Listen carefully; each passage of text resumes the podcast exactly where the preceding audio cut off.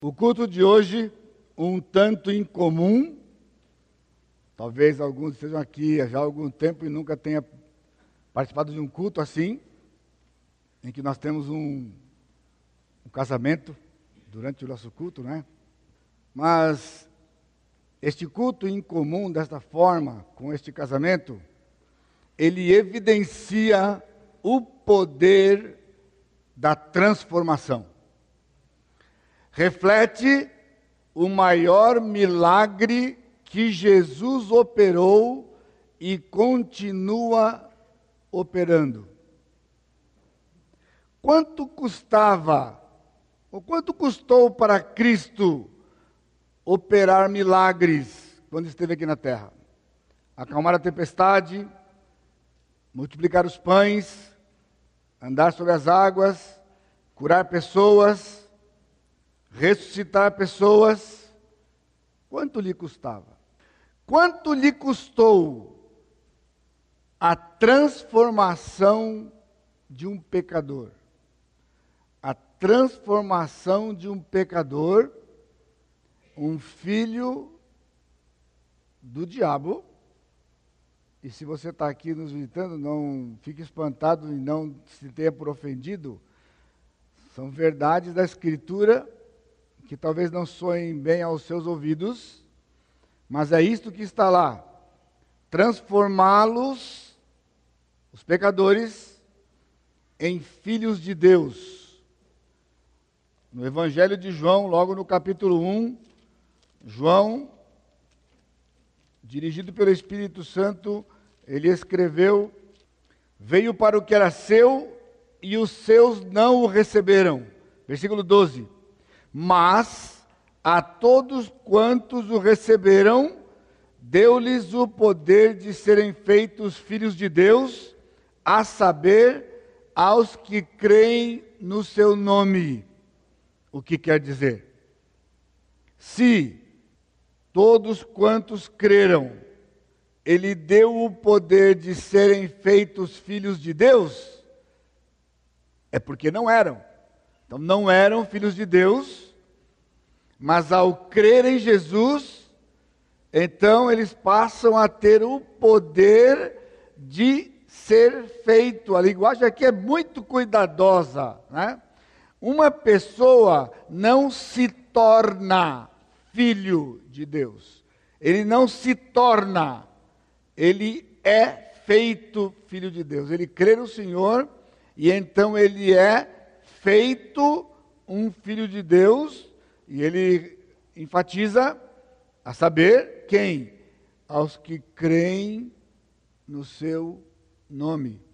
No livro de Colossenses, o apóstolo Paulo escrevendo àquela igreja aos Colossenses, do capítulo 1 também, no versículo 13 e 14, ele diz assim: Ele nos libertou do império das trevas e nos transportou para o reino do Filho do seu amor, no qual temos a redenção, a remissão dos pecados. Repetindo, ele diz: Ele nos libertou do império das trevas. Então você lembra? Um pecador, um filho do diabo, por quê? Porque estava no império das trevas. E então, ele nos transportou para o reino do Filho do seu amor. Quem de vocês estava aqui na semana passada, quando eu fiz a abertura da nossa nova série nas parábolas?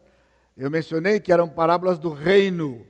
E o reino dos céus, ou o reino de Deus, é o reino de Jesus aqui nesta terra, através e sobre a sua igreja, composta pelas igrejas locais de todos os lugares deste mundo em cada época. Então ele diz: Ele nos transportou do império das trevas, que era o reino do diabo, onde nascemos, todos nascemos lá. Você goste ou não, queira ou não, este é um fato. Nós nascemos lá. Ninguém nasce aqui, nasce aqui. E então o Senhor, ao crermos no Senhor Jesus Cristo, no seu nome, invocando o seu nome, ele nos transporta para o reino do Filho do seu amor. Ele nos coloca na igreja que está sendo formada a noiva de Cristo e, consequentemente, numa igreja local, num local, e passamos a fazer parte então do seu reino. Quanto custou para o Senhor Jesus Cristo? Lhe custou sua vida, lhe custou a cruz, lhe custou o túmulo vazio. Por isso, este é o maior milagre que Cristo fez e continua fazendo. O ser humano gosta de nivelar por baixo. Né? Mesmo os evangélicos, enquanto eles estão querendo reviver uma época singular no plano de Deus, que foi a época da inauguração da igreja, onde o Senhor operava, operava milagres e milagres, milagres a todo tempo, eles estão tentando reviver esta época e estão se esquecendo desse pequeno detalhe. Este não é, estes não são os milagres que caracterizam o nosso Senhor. O nosso Senhor é caracterizado por este milagre em todas as épocas de tirar pessoas do reino das trevas e transportar para o reino do Filho do seu amor. E este processo é chamado processo de transformação. Hoje nós estamos numa mensagem avulsa, como a gente chama aqui, ela não está em nenhuma série, não é? Mas ela não é uma mensagem casual. Na verdade, transformação é um resumo bem simples das vidas do Ricardo e da Ana Paula. E por que não dizer de muitos de nós, talvez a maioria de nós aqui, que já passamos e temos passado por este processo. Ambos vêm de um divórcio, eles se conheceram muitos anos lá atrás, cerca de 20 anos, e então cada um tomou o seu rumo, casando-se com pessoas, e então divorciando-se, posteriormente se encontraram, e eles se conheceram, eh, se reencontraram, passaram um tempo se conhecendo e resolveram morar juntos. E depois eles romperam, e nesse processo, em seguida, conheceram o Senhor Jesus Cristo. Foram alcançados pelo Senhor Jesus Cristo. Então chegaram aqui, e depois de um tempo, eles começaram a namorar, e eles foram morar juntos. e vieram para o aconselhamento, e aí é o seguinte: isso não vai dar certo. Isso não vai dar certo. Agora, isso era uma parte difícil para nós, não é? Porque a nós cabe normalmente esta incumbência de dar as notícias ruins, não é? Agora, como é que você chega para um casal duas pessoas querem se casar, já foram casados, já viveram o casamento na sua plenitude, no aspecto físico, e agora você que fala assim: não pode. Antes de casar, não pode. Não pode. Mas, pastor, é difícil, chega perto, é complicado. Bom, vocês estão morando juntos? Ó, fica mais fácil se ficar separado. Mas separar e então, nesse processo, estão crescendo no conhecimento do Senhor, o incômodo daqui, tentaram tempo, aí não deu, não dava certo mesmo. Aí decidiram, cada um vai tocar sua vida. Mas agora convertidos. Ricardo deu uma fugidinha, né? Ricardo deu uma voadinha por aí, se sumiu um pouquinho. Daqui a pouco Ricardo apareceu. Retomou sua vida espiritual. E então eles disseram o seguinte: a gente quer casar. E decidiram então que eles queriam se casar, mas eles ficariam separados até o dia do casamento. Cada um foi morar numa casa aqui na cidade. Mal se encontravam. Ricardo trabalha lá na Vibras, né, Ricardo? Complicado às vezes lá, não é? E a semana inteira aquela correria, falei, bom para vocês. Quanto menos se encontrar, melhor. Até que chega alguns meses atrás, eles disseram, pastor, nós queremos nos casar. Desde quando nós conversamos lá atrás, pastor Sacha entrou no processo de ajudá-los na sua vida espiritual. Nós não temos estado juntos, nós estamos morando em casas separadas e nós queremos nos casar. Mas e aí? Aí começam agora as dificuldades naturais do nosso país, não é? Mas irmãos, aí seria uma história longa que eu convido você a conversar com eles, não é?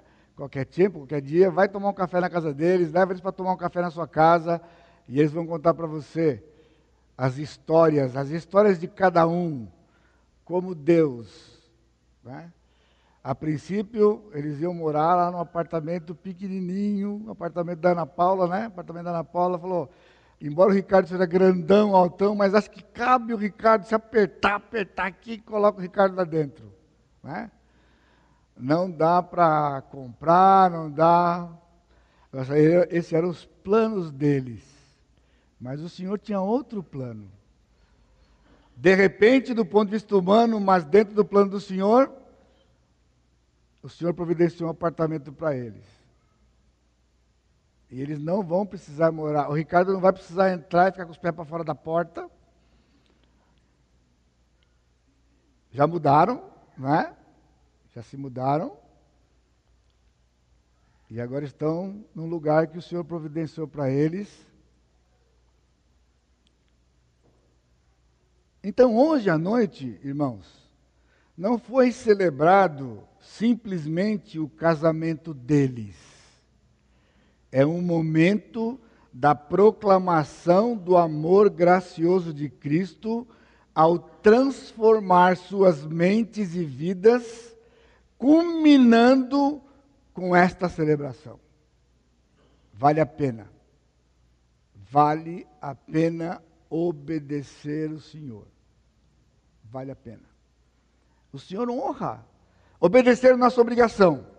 Mas o Senhor é tão amoroso que Ele ainda nos honra quando obedecemos. Nos abençoa, nos cobre de bênçãos naquilo que nada mais é do que a nossa obrigação. Então, eles vieram aqui hoje à noite com seus familiares, amigos, irmãos aqui da comunidade para celebrarmos juntos.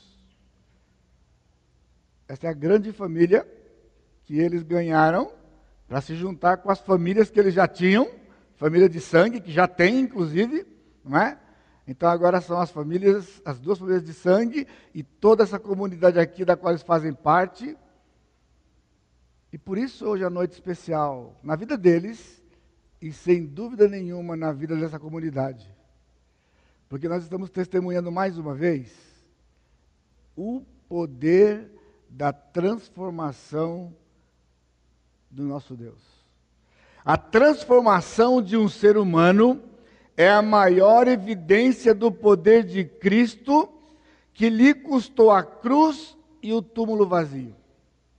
A transformação de um ser humano é a maior evidência do poder de Cristo que lhe custou a cruz e o túmulo vazio. Muitos anos atrás, nós aprendemos um cântico, nós cantamos durante um tempo, já o citei aqui algumas vezes, e ele diz assim: só o poder de Deus pode transformar o teu ser. A prova que eu te dou, ele mudou, ele, ele mudou o meu, ele mudou o teu ser, ele mudou o meu. Não vês que sou feliz? Seguindo ao Senhor, nova criatura sou. Nova sou. O poder de Deus me transformou. Esse é o meu hino favorito, vocês lembram? Vai ser o hino do meu velório, não esqueçam. Né? Jesus me transformou. Jesus, e quando vocês estiverem cantando, vocês vão lembrar que essa é uma verdade. Ele me transformou. Porque eu era um pedido pecador, longe do meu Jesus, já me achava sem vigor, a perecer sem luz. Meu estado Cristo viu, dando-me sua mão e salvar-me conseguiu da perdição. Cristo me amou e me salvou. Estão cantando lá? O seu imenso amor me transformou. Muito bem. Irmãos, três aspectos do fato de que a transformação de um ser humano é a maior evidência do poder de Cristo que lhe custou a cruz e o túmulo vazio. Abre sua Bíblia comigo em Romanos capítulo 12, versos 1 e 2. A primeira, o, o primeiro aspecto é essa transformação é interior. Ela não é externa, ela é interior.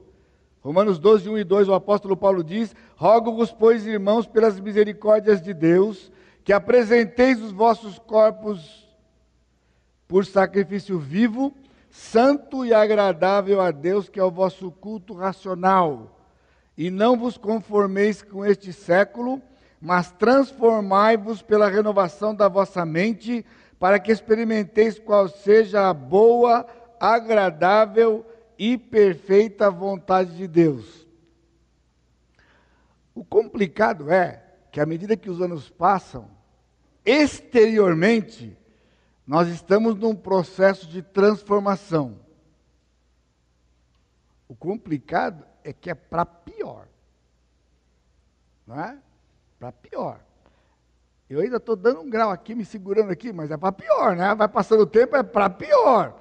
Agora, a transformação de Jesus dentro de nós é para melhor. Por isso, essa transformação que o ser humano passa através dos méritos de Jesus é uma transformação interior. O apóstolo Paulo diz: Rogo-vos que apresenteis os vossos corpos nós, nós chegamos diante de Deus do jeito que estamos, e esta é uma lição que nós aprendemos, e eu falo para os irmãos com muita alegria no coração, porque nesses meus poucos ou alguns anos de vida, eu tenho passado por algumas transformações da igreja do Senhor Jesus Cristo.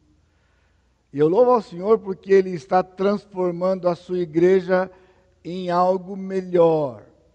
Porque lá nos tempos idos do passado, alguém para ser crente tinha que ser quase, quase, quase perfeito. E eu não sei como é que alguém ainda era assim, porque quando chegava diante da comunidade, se tivesse qualquer distorçãozinha, era rejeitado. Você acredita? Os mais velhos, aqui eu não vou dar nome para não constranger ninguém. Você lembra quando era assim? Quando a pessoa chegava, logo você se inteirava da vida da pessoa e dependendo, não pode. Ricardo e Ana Paula não fariam parte daquela igreja porque eram divorciados, e divorciado não podia ser membro da igreja evangélica, porque dizer, diziam eles de que uma pessoa divorciada vive em pecado constante. Eu nunca entendi muito esse negócio de pecado constante, sabe? Mas o pessoal dizia, e eu pior que eu participei dessa coisa. Eu olho para trás, eu tenho vergonha, mas eu participei dessa coisa. Uma coisa. Quando eu cheguei aqui na igreja, tinha um punhado. O pessoal era um punhado. Um punhado. Eu me lembro como se fosse hoje, quando eu reuni a diretoria daquela época, eu disse para eles, irmãos, eu vou fazer um estudo bíblico com vocês, o tempo que for preciso, para mostrar para vocês na Escritura que um divorciado é um pecador, como qualquer um de nós, e podem e devem ser membros da igreja. Os olhos dele se arregalaram assim e falou: Ih, o pastor está pirado. Ou está abandonando a fé. Isso significa mandar o pastor embora. Mas eu falei para que estudar a Bíblia com eles. Um ano e meio, estudando com aqueles homens a Escritura estudando a palavra. A propósito, quando me convidaram para ser pastor aqui, é mais ou menos típico de quando o pessoal convida pastor. Ele só conta as coisas boas, as coisas ruins não conta, só depois que ele assume. Então, depois que eu assumi, tomei posse, mudei para São José, como não dá mais para voltar para trás, né? Eu comecei a visitar o povo da igreja. E fui visitar a irmã Maria de Lourdes. Fábio era pequenininho, novinho. Soninha. Xandão, que era Xandinho. A propósito, irmãs, orem, hoje à noite, a irmã Maria de Lourdes está no hospital, o pastor Fábio foi levá-la ao hospital, ela ficou internada, ela está internada. E então, sentado lá na sua sala, antes de tomar aquele cafezinho tradicional da visita pastoral, ela disse assim, pastor, os diáconos contaram para o senhor do meu caso. Aí eu tomei um tranco, falei, não acredito, me mandam para uma casa de uma irmã que tem um caso.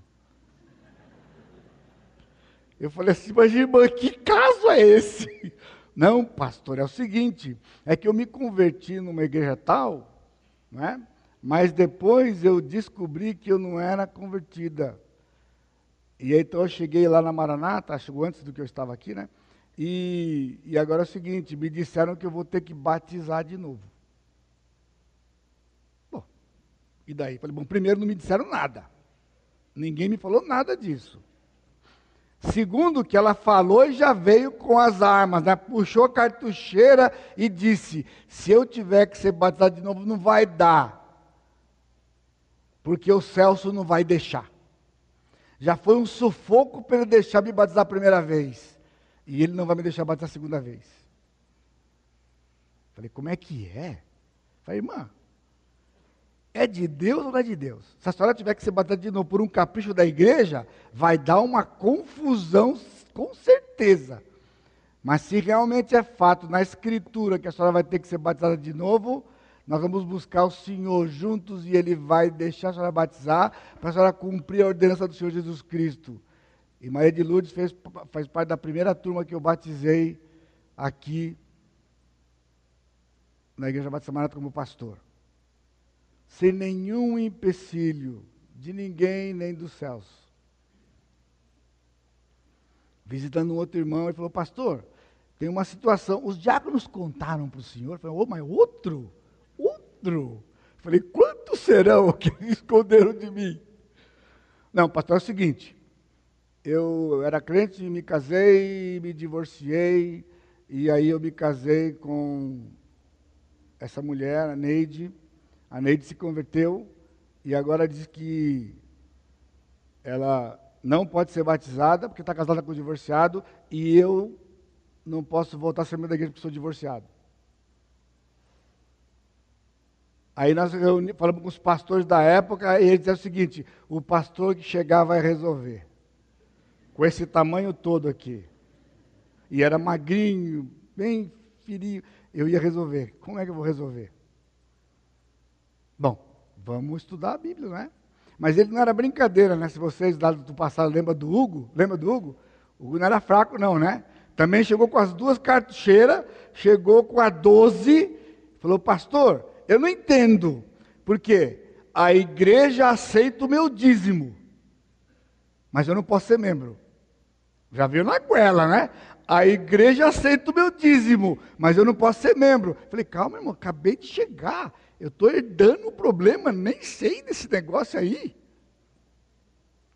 Aí ele tinha outro, né, mais forte, né, arrancou a outra cartucheira e falou: Pastor, diz para mim, como que quando eu evangelizo pessoas, Deus me usa para evangelizar pessoas, para levar pessoas aos pés dele, mas a igreja não me aceita como membro? O Hugo, naquela época, tinha ganho a sessão inteirinha da Johnson com inclusive com as respectivas esposas. Os funcionários trabalham com ele, com as suas esposas. Maria do Carmo está lá, Lúcia, Carlinho, trabalhava lá na Johnson, não é? Luiz Fernando, Nereide, funcionários, na época então Antônio também, As famílias deles estão aqui, né? Os filhos da Maria do Carmo estão aqui, os filhos da Lúcia não estão aqui, mas estão em outras igrejas. O, Carli, o, o Nico está né, tá aqui, a Jaqueline está nos Estados Unidos, né? E a Cristiane está aqui também, né, Cristiane? Está aqui também, né? Aí ele disse para mim, então, pastor, não dá para entender como Deus acha que eu posso usar como instrumento, mas chegar na igreja eu não posso ser membro. E eu estou lá ensinando aquele povo, aqueles homens e a igreja sobre este assunto. Mas o Espírito de Deus agia nesse lugar. E Deus não tem desvantagem por eu ser desse tamanho. Nenhuma. Batizei 15 num batismo só. 15 irmãos, todos pendurados frequentando a igreja e não podendo ser membro, porque eram divorciados e recasados. Inclusive, não precisa ficar olhando para mim, não, Lara. Inclusive a Lana e o João lá atrás. Hoje eu vou expor a história de todos vocês aqui. Não, brincadeira, brincadeira. Agora você está entendendo a maravilha que é fazer parte da família de Deus? E eu louvo a Deus porque nessa igreja aqui, você vem como você está. E o Senhor transforma você. Porque naquela, o camarada tinha que ser trabalhado lá fora, largar os vícios, largar tudo, depois vem para Jesus. Para fazer o quê? Porque agora, você aprende o seguinte: você fala para mim, pastor, mas eu não vou conseguir. Pastor, eu não vou conseguir. Lembra, Paulinho? Mas Paulinho, pastor, eu não consigo acreditar, pastor, mas na minha fé, eu falei, Paulinho, fica frio, Paulinho. Isso é o Senhor que opera, é o Senhor que opera. Alguém está com uma dificuldade aqui? O Senhor liberta, o Senhor liberta. Então tinha aquele hino lá, tal qual estou, eis-me aqui, Senhor. Vem como está. Você está aqui hoje à noite visitando? Você está mal? Você é um pecador, daqueles bem caprichados é aqui mesmo o seu lugar. É aqui mesmo. E o Senhor vai lhe transformar. E você vai deixar de ser quem você é para ser alguém parecido com Jesus num processo de vida inteira. Esse é o nosso Jesus. Ana Paula e o Ricardo não foram rejeitados aqui porque eles estavam morando juntos. Mas também não foi apoiado de morar junto mas não foi colocado como condição. A questão é: você quer a bênção de Deus ou não? Vocês podem ficar morando junto, mas vai dar uma confusão depois. O que vocês querem? Com confusão depois ou sem confusão depois? Oh, louvado seja Deus que eles quiseram sem confusão depois. Então a confusão é agora, vai ficar separado até casar. E assim ficaram. E agora vão desfrutar o resto da sua vida da bênção de Deus, ainda num processo de transformação. Irmãos, o Ricardo não falava. O Ricardo fala. E olha, ele fala bastante. Mas no começo, para arrancar a palavra dele, era difícil. Difícil. Transformação. Agora, louvo a Deus que Deus tem um plano para cada um, porque tem alguns de vocês que se falar mais eu não vou aguentar. Apresenteis os vossos corpos como sacrifício vivo. Sacrifício do Velho Testamento era a morte do animal, tinha que matar. No Novo Testamento é apresentar o corpo, mata o corpo. Porque o Senhor revifica a alma. E aqui na literal, tá, pessoal? De matar e pum, dar um tiro, viu? Mata o corpo. Ricardo teve que matar o corpo dele. E Ana Paula teve que matar o corpo dela. Se apresentou ao Senhor como sacrifício vivo. Diz aqui, santo e agradável a Deus. Separa, o Senhor se alegra, o Senhor fica contente e então ele abençoa. É um culto racional. Pessoal, não é sentimental. Eu estou treinando, sabe? Eu acho que eu vou chegar lá. Você vai ser mais sentimental um pouquinho. né? De pregar e fazer vocês chorarem aqui no culto. Será que eu chego lá? Eu vou treinar mais. Vou treinar no microfone, falar bem pertinho do microfone e começar a falar e pôr fogo aqui, fazer você chorar, espernear. Só que eu tenho uma dificuldade pessoal, porque aqui diz que é um culto racional, ou seja, Deus me deu o papel como instrumento dele de fazer você raciocinar. É aqui, ó, é ajudar você a fazer um culto racional ao Senhor, reconhecer que você não tem parte com o Senhor, a parte do Senhor Jesus Cristo. Sem Jesus não tem relacionamento com o Pai. Não tem, porque o único intermediário entre o homem e Deus é o Senhor Jesus Cristo que tornou-se homem e morreu no nosso lugar. Então, uma renovação da mente. Tira as informações erradas, coloca as informações corretas da Igreja Batista Maranata? Não, definitivamente não. As informações corretas deste livro aqui, a palavra de Deus. E aí então, qual é o resultado? Não vos conformeis com o mundo. Ele diz: não toma a forma exterior do mundo. Irmãos, essa é uma briga boa. Trinta e poucos anos aqui lutando com isto. Porque o crente quer viver parecido com o mundo. Dentro? Não, fora. Fora. A moda vai, a moda pega e os os modismos de tudo quanto é tipo, sorte e área. E os crentes querem viver essas coisas. E o texto está dizendo: não tomeis a forma exterior do mundo, mas sede transformados interiormente, completamente, em caráter e então você vai experimentar a boa, agradável e perfeita vontade de Deus. Muitos de vocês aqui têm optado por não experimentar a vontade boa de Deus. Por quê? Porque se o Ricardo e a Ana Paula tivessem decidido bater o pé e viver juntos, e fossem no cartório e se casassem,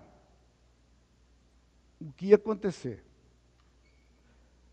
Em qualquer tempo, que eles se arrependessem, não podia voltar para trás, não ia descasar, de um jeito ou de outro, iam se tornar membros da igreja ou seja, então, pastor, não é capricho, se no fim vai dar tudo certo. Não. Porque eles não experimentariam a boa, agradável e perfeita vontade de Deus. Ao forçar um casamento naqueles moldes, eles estariam entrando naquilo que é chamado a vontade permissiva de Deus. Porque tudo aquilo que acontece debaixo deste céu, é automaticamente vontade de Deus, mas ela pode ser perfeita ou permissiva. Se for permissiva, tem consequência. Se for perfeita, não tem consequência. Só bênçãos. Pode ter provação, mas não tem bênçãos. Pode ter provação, mas tem bênçãos.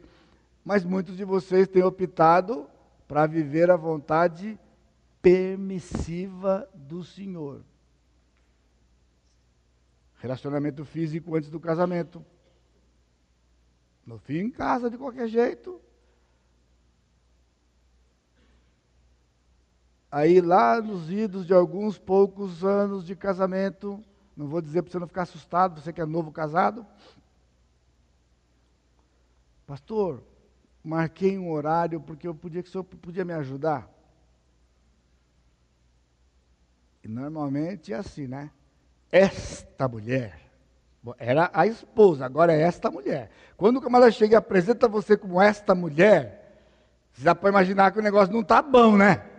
Esta mulher é ciumenta até debaixo da cutícula, pastor. Já viu uma mulher ciumenta até debaixo da cutícula? E aí começa, porque a gente briga porque ela é ciumenta, é ciumenta, é ciumenta, ciumenta, ciumenta. E quer solução.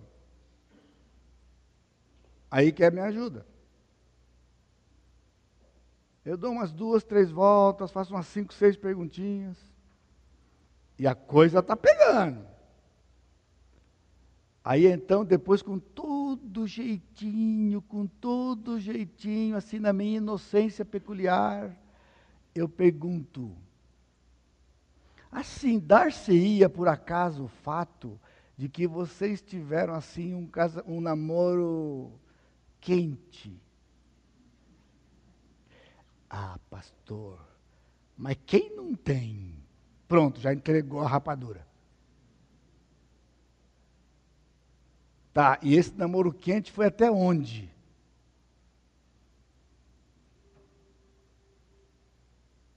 Aí eu vou dizer, sabe o quê? Eis aí a razão dos ciúmes. Porque relacionamento é assim. A gente fica buscando alças para segurar. Quando a mulher fica desconfiada ou o marido fica desconfiado, Primeiro pensamento que ele vem, ah, mas não vai acontecer, não está acontecendo, porque isso não é certo. Só que vem um outro pensamento desse lado. Desse lado assim, não é certo. Aí vem desse lado, mas não era certo a garra-garra do namoro, mas vocês fizeram. Pronto, não tem alça para segurar. E agora? Ou seja, por que que lá que não podia fez, aqui não pode e não vai fazer? Vai fazer. O ciúme está instalado. Agora, sabe qual é o poder da transformação? Casais que vão reconhecer e vou dizer assim, então você vai pedir perdão para ela porque você teve um namoro quente com ela. E falo para ela, e você vai pedir para ele porque você deixou que ele tivesse namorado quente com ele. Ou talvez até você queria ter um namoro quente, mas não tinha coragem. De qualquer forma, pede perdão para ele. Há perdão, a restauração porque agora estão gravando de novo algo novo, para quando a dúvida vier, vai lembrar-se, mas nós reconhecemos, nos arrependemos e tratamos, e o coração descansa. Só pelo poder transformador da palavra do Senhor. Agora, por favor, não vai sair por aí dizendo que todo mundo que tem ciúmes é porque teve namoro quente, tá bom? Por favor. Só eu que posso dizer isso, você não pode.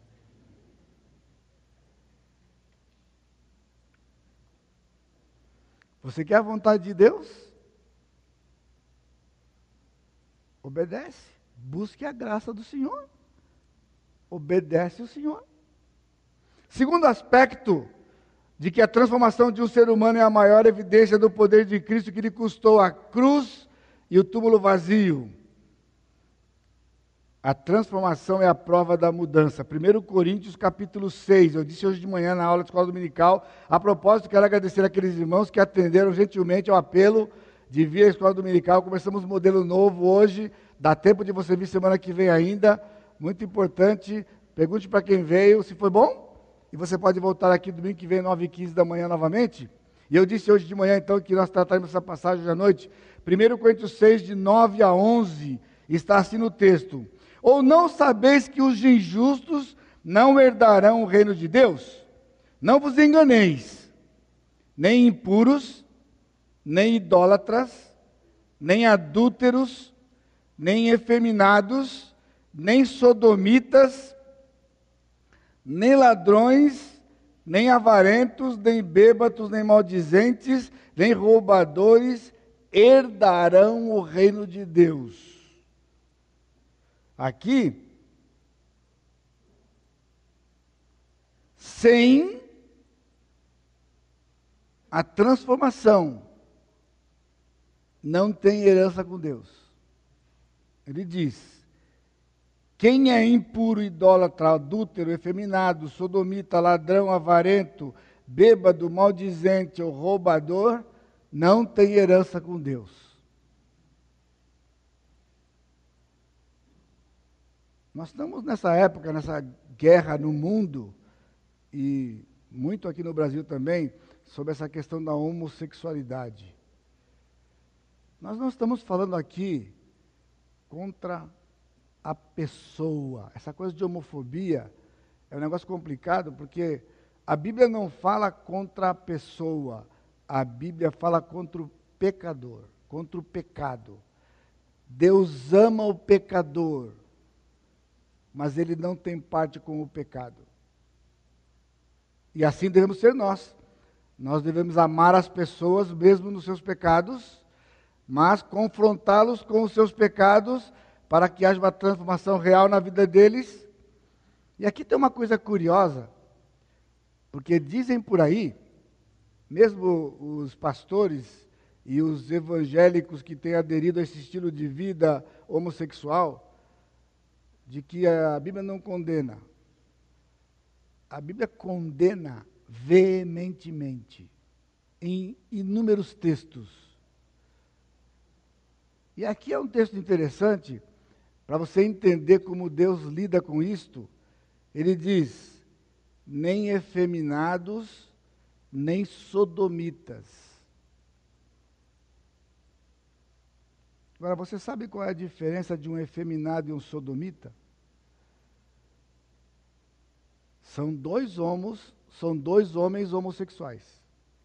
Só que o efeminado é o homem que tem trejeito de mulher e faz o papel de mulher no relacionamento. E sodomita é o homem que faz papel de homem no relacionamento com outro homem. Porque na cidade de, Sodoma, você lembra? Quando aqueles anjos chegaram na casa de Ló, eles queriam ter relações, os homens lá de fora queriam ter relações com os homens lá de dentro. Então eles eram sodomitas. E efeminado é o homem que tem o trejeito de mulher. Ou seja, Deus trata isto até no seu detalhe. Ele não generalizou homossexuais. É a mesma coisa no relacionamento de duas mulheres. Tem uma mulher que você fica surpreso quando você sabe que ela é homossexual. Porque não tem nenhuma evidência. Mas tem algumas mulheres que têm trejeitos de homem. E ela faz o papel de homem no relacionamento. Porque um relacionamento de duas pessoas, um tem que ser homem, outro tem que ser mulher. Ninguém criou ainda algo diferente e novo do que isto. Entre duas mulheres, um é homem, outro é mulher. Na prática. Entre dois homens, um é homem, outro é mulher. Na prática. Porque não é só para ficar juntinho de mão dada. Isso não tem graça. A coisa do casal é sexo. Isso é instituído por Deus. Isso é uma distorção. Agora, de novo, nada contra a pessoa, uma escolha de vida. Assume, é uma escolha de vida, não é genético. Não é doença, uma escolha de vida. Ele está fazendo uma escolha. Diga, eu quero ser assim. Pronto. Pronto. Então não fica procurando. Respeite quem não quer ser assim. E você que não é assim, respeite quem é assim. Ponto. Esse é o princípio. Mas aqui está escrito que não vai herdar o reino de Deus. Mas veja o versículo 11. Tais fostes alguns de vós. Ou seja, na igreja de Corinto havia crentes, havia membros daquela igreja que tinham vivido nesta prática, desta lista: adúltero, efeminado, sodomita, ladrão, avarento, bêbado, maldizente e roubador. Ele disse: Tais fostes alguns de vós. Aí tem uma adversativa forte na língua do Novo Testamento. Mas, contudo, vós vos lavastes, fostes santificados e foste justificados em o nome do Senhor Jesus Cristo. Aí eu fiquei intrigado, porque quando ele diz aqui, vós vos lavastes, ele está usando a voz média, que é a voz reflexiva, alguém que se lava a si mesmo. Mas nós sabemos que a salvação é algo que vem de Deus. Você lembra no começo da mensagem de hoje? Não é você que se torna um filho, você é feito filho. Nós somos completamente passivos. Assim como a voz do Verbo, foste santificados é voz passiva, e foste justificados é voz passiva. Então eu fui pesquisar, fui estudar um pouquinho mais profundo. Quando ele diz vós vos lavastes, o apóstolo Paulo usou o verbo lavar, e ele acrescentou na palavra lavar uma preposição que dá uma força de um agente externo. Ou seja, nós nos lavamos por parte de alguém que nos levou a nos lavar. Essa era a característica do apóstolo Paulo. Cunhar palavras. Só o verbo significava lavar, mas o verbo lavar na voz passiva estaria contra a doutrina de toda a Escritura. E o apóstolo Paulo, dirigido pelo Espírito, sabendo isto, reforçou com uma preposição, dando então o sentido bíblico-teológico da coisa. Para ficar igual, vos santificaste, ou foste santificados e foste justificado, é, justificados. E aqui tem uma coisa interessante, porque há duas palavras no Novo Testamento para lavar. A língua é uma língua rica. Por exemplo, quando você lava as mãos, ou se lavar o rosto, é uma palavra. Essa palavra, quando aparece, sempre é lavar o corpo parcialmente ou partes do corpo. Mais ou menos como o adolescente gosta de fazer, ou não gosta de fazer. Ou como alguns velhos dizem que quando precisa ficar velho quer tomar banho. Eu não sei se é verdade isso aqui, eu não, não sou velho ainda, como é que eu vou saber? Agora, a outra palavra é a palavra que nós temos em português mais próxima, banho. É lavar o corpo todo. E está aqui essa palavra. Então, tornar-se um seguidor de Jesus não é dar uma lavada na cara suja, não é lavar as mãos por causa das bactérias, não é sequer lavar os pés, que era muito comum naquela época, por causa das estrelas empoeiradas, lavar apenas os pés. Ele diz: vocês foram lavados inteiramente pelo sangue do Senhor Jesus Cristo. E nos tornamos limpos, portanto, herdeiros do reino de Deus. Por isso, a mudança é a prova da transformação. Pastor, mas não é uma redundância?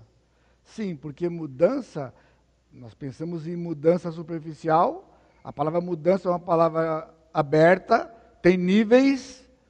Transformação, não. A palavra usada em Romanos é a palavra metamorfose. E metamorfose é a lagarta que vira borboleta e o girino que vira sapo. Aprenderam lá na aula de ciências? Isso é metamorfose. Isso não é uma mudança somente na aparência. É uma mudança, uma mudança total. E esta, essa transformação, então, eviden, essa mudança total evidencia essa transformação. Sem ela não tem processo. Assim somos nós. Às vezes você de fora nos julga mal, por nossa própria culpa, eu acredito. Porque quando nós afirmamos certas coisas, você não consegue compreender porque aprendeu diferente e nos julga. Por exemplo, quando nós falamos que nós temos certeza da salvação, que depois que morrermos vamos morar eternamente com o Senhor. E você diz: Isso não é verdade, não é verdade porque é impossível, ninguém sabe se vai para o céu. E se você está aqui você pensa assim, eu sinto muito.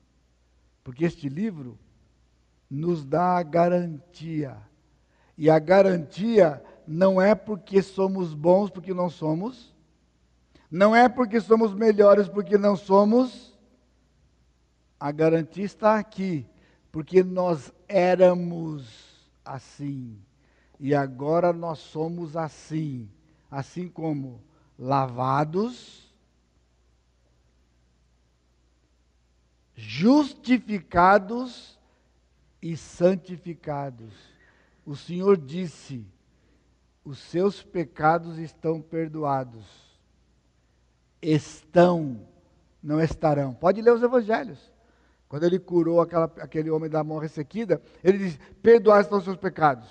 Aí o pessoal falou: Está blasfemando. Quem pode perdoar pecados se não só Deus? Jesus disse: Qual o problema de vocês? O que é mais fácil? Dizer: Perdoados estão os teus pecados, ou levanta, ou estica a mão, ou no caso do paralítico, levanta e anda.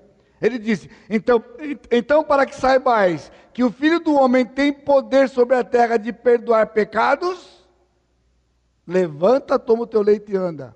O que ele disse? Curar aquele homem e perdoar pecados eram sinônimos. Então, como é que não tem certeza que vai para onde? Porque Deus nunca prometeu para amanhã, Ele promete para hoje. Hoje. O ladrão disse: Senhor, lembra-te de mim quando entrares no teu reino. No último fôlego, no seu desespero, ele pediu uma coisa para Jesus que até hoje ele nunca teria recebido. Porque Cristo não veio no reino dele ainda. Mas Jesus disse para ele o quê? Na verdade, na verdade, eu te digo, hoje você vai estar comigo no paraíso. Hoje. Como é que alguém não pode ter certeza? Se o dono do céu disse, você vai estar comigo hoje, alguém vai discutir com ele?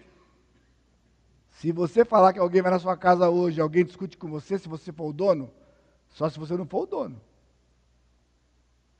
Eu já passei por isso, e não é fácil não, viu? Uma pessoa me convidou para ficar na casa dela, num outro país. Eu todo animado, quando eu cheguei lá, eu olhei, pensei que era casado, e acabou que era solteiro, novinho. E eu falei, e você não é casado? Ele falou, não. E aquela mulher que atendeu o telefone, quem é? A dona da casa. Quando ele falou dona da casa, não era ele. Eu falei, você não é o dono da casa? Ele falou, não, eu sou hóspede lá. O quê? Como é que você é hóspede lá e me convida para ficar lá na casa? Falei, pronto, estou aqui num outro país, da rua, do relento. Falou: não, eles são crentes e eles sabem que você vem, estão esperando você lá, tem um quarto reservado para você. E cheguei lá, nunca vou esquecer. Quando eu cheguei, eles não estavam em casa, o casal, e tinha um bilhetinho na geladeira. Pastor Edson, estamos muito felizes de receber você na nossa casa. Esta é a geladeira. Tudo que tiver lá dentro você pode comer. Eu falei, ô oh, glória!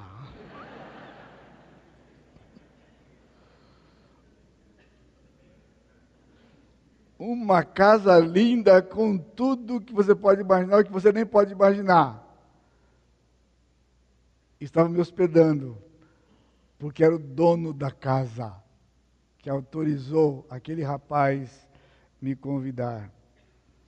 No nome de Jesus, a poder e poder de transformação.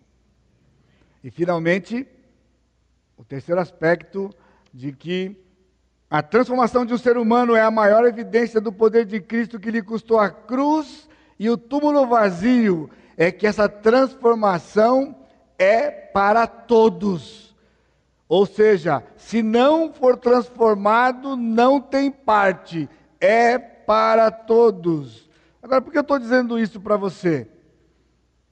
Porque é o seguinte: nós pensamos que transformação é só para alguém muito ruim.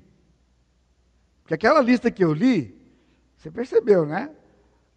Prostituição, ladrão. Aí você fala, mas nada a ver comigo. Tanto que alguém pergunta para você, e aí? Você vai para o céu? O que, que você responde? Bom, eu acho que eu vou, mas eu não sei. Ou então, eu espero que eu vá. E como é que é esse negócio? Bom, é o seguinte: eu não sou perfeito, mas nunca matei, nunca roubei, nunca isso. Aí você dá o currículo. Não adianta. Então você está dizendo o quê? Que você não precisa de transformação. Você só precisa de uma balança para colocar de um lado o que você fez de bom, do lado que você fez de ruim. Você já sabe que o de ruim é mais do que o de bom. Você encontrou alguém que fala para você, lá no céu tem uma balança, vai colocar o de bom de um lado, o ruim do outro, e no meu caso o de bom é mais que o de ruim. Estou garantido.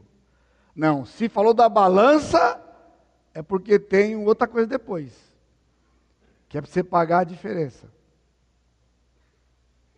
E pior, vai pagar a vida inteira, a eternidade inteira, e nunca vai pagar a diferença. Ou seja, não vai para o céu. Porque eu estou bonzinho hoje à noite. Porque eu estou bonzinho hoje à noite. Não vai para o céu. Veja o meu caso. Nasci num lar cristão.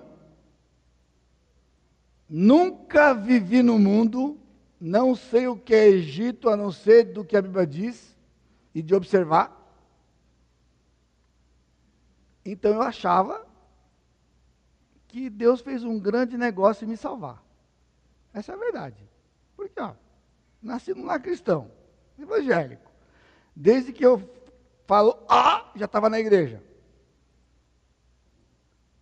Quando criança, meus pais eram zeladores, minha mãe era zeladora da igreja, e ela ia limpar a igreja com aquele escovão, lembra?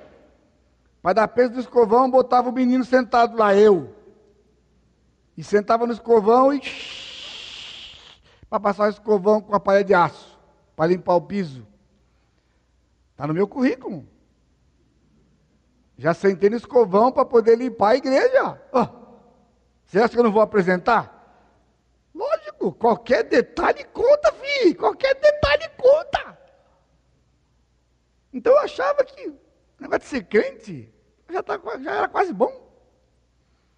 É verdade, pessoal. Sabe o que eu achava? Não achava que era bom, mas achava assim: que quando o pessoal pedia para contar o testemunho, eu gostava daquele pessoal que fala assim: não, porque eu roubava, eu era drogado, cheirava todas, tomava todas, e eu era um vagabundo e dava um currículo, mas Jesus então na minha vida me transformou, agora eu trabalho, aí o pessoal, oh! eu ficar arrepiada, arrepiado. Aí chegava a minha vez, seu testemunho, é, eu nasci num lar cristão, sempre fui da igreja, com 12 anos eu fui batizado, me converti, fui batizado, estou na igreja até hoje, Ninguém falava ó. Oh. Ninguém ficava arrepiado. Eu era frustrado porque eu não tinha um testemunho desse de derrubar avião. Já viu? Tem testemunho, pessoal. Pede para o Marcelão. Cadê o Marcelão? Está aí o Marcelão? Marcelão, olha lá. Pede para ele dar o testemunho dele. O testemunho do Marcelo derruba avião, pessoal. Quando o Marcelo começa a contar como Jesus alcançou o Marcelo, rapaz, dá até vontade de sentar aqui de novo. Agora, quando eu falo, eu nasci no lar cristão.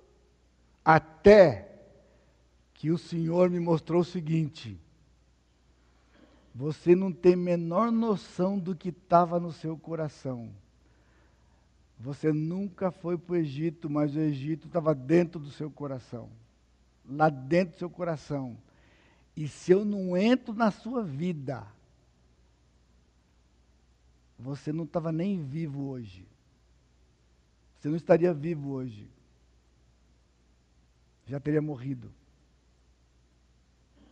Esse é meu testemunho. Deus não me deixou, pela graça dele, viver certas coisas, porque eu viveria e teria morrido. Meu brinquedo favorito quando criança, revólver. Revólver. Meu pai falava: o que você quer ganhar de presente de Natal? Revólver de espoleta. Mas eu quero dar esse carrinho para você, esse carrinho aqui de bombeiro. Não quero carrinho de bombeiro, eu quero revólver. A vizinha falou para minha mãe assim: ó, seu filho tem uma índole má, ele vai, ser, ele vai dar porque não presta. Minha mãe nunca mais conversou com a mulher. Vizinha de parede desse lado. Só porque ela falou mal do filho dela. Agora você imagina, eu morando, no, eu morando no Morro do Querosene e gostava de arma. O que, que ia dar, pessoal? Não ia dar boa coisa. Recentemente eu fiz uma viagem e aí eu fui num lugar, no stand de tiro para dar tiro. Desde que eu saí do quartel, nunca mais tinha dado um tiro. Ainda bem, né? Ainda bem que eu prego e não dou tiro aqui, né? E no quartel eu usava 45, que é uma arma exclusiva das Forças Armadas, que não existe mais hoje. Chegou lá nesse lugar do estande, que falou, o senhor quer atirar com o quê? Eu quero atirar com 38. Com 38, eu quero, eu quero sentir o negócio do 38. Depois eu quero tirar com 9 milímetros. E agora eu quero uma 12. Me realizei. Ainda bem que eu sou convertido pelo Senhor Jesus Cristo. Já imaginou? Esse tamanho aqui com a 12, mulher, fazer um estrago que você não tem noção do estrago. Olha segundo, olha Gálatas 5,18, ele diz assim: Mas, se sois guiados pelo Espírito, não está sob a lei. Ora, as obras da carne são conhecidas e são prostituição, impureza, lascívia, idolatria e feitiçaria. Não precisa levantar sua mão, não, mas tem alguém aqui dentro da lista? Não, não precisa levantar a mão, né? Essa aí, né? Esse é o povo da transformação. Esse precisa, pastor. Mas a lista não para aqui. Diz: inimizade, porfia Porfia é uma disputa. Quando o Corinthians joga com o Palmeiras, é uma porfia. E você está torcendo, fazendo parte da porfia. Pega, pega! Derruba! Faz gol! Está torcendo. Ciúmes, iras, discórdia dissensão, facções, inveja, bebedice, glutonaria. Agora a pergunta não é se alguém está incluso, é sobrou alguém? Tem alguém fora da lista aqui? Será que há alguém aqui que nunca teve uma inimizadezinha com ninguém? Você nunca teve uma disputa assim, nem numa discussãozinha com ninguém? Ciúme, já falei daquele pessoal do ciúme lá, certamente você não está incluso aqui, né? Discórdia, facção. Bom, se sobrou alguém, o apóstolo termina. E coisas semelhantes a estas, ou afins. Já viu quando essa, essa expressão? E afins? Né, doutora? E afins? Você imagina, né? Está tudo pacotão agora.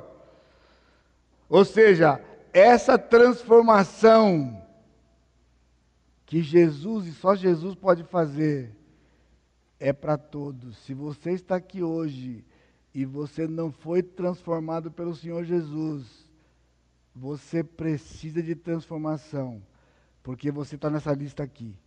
Eu estava aqui nessa lista. E Jesus me transformou. Transformou em quê? Versículo 22: O fruto do Espírito é amor, alegria, paz, longanimidade, benignidade, mansidão, domínio próprio. Contra estas coisas não há lei. Quando Jesus morreu na cruz, foi sepultado e ressuscitou ao terceiro dia, era para que eu e você pudéssemos deixar de estar naquela lista de cima para estar na lista de baixo. E somente o Senhor Jesus Cristo pode fazer isso. E ninguém mais pode fazer por você. Então, louvo a Deus pela transformação que o Senhor tem operado na vida do Ricardo da Ana Paula, da sua família.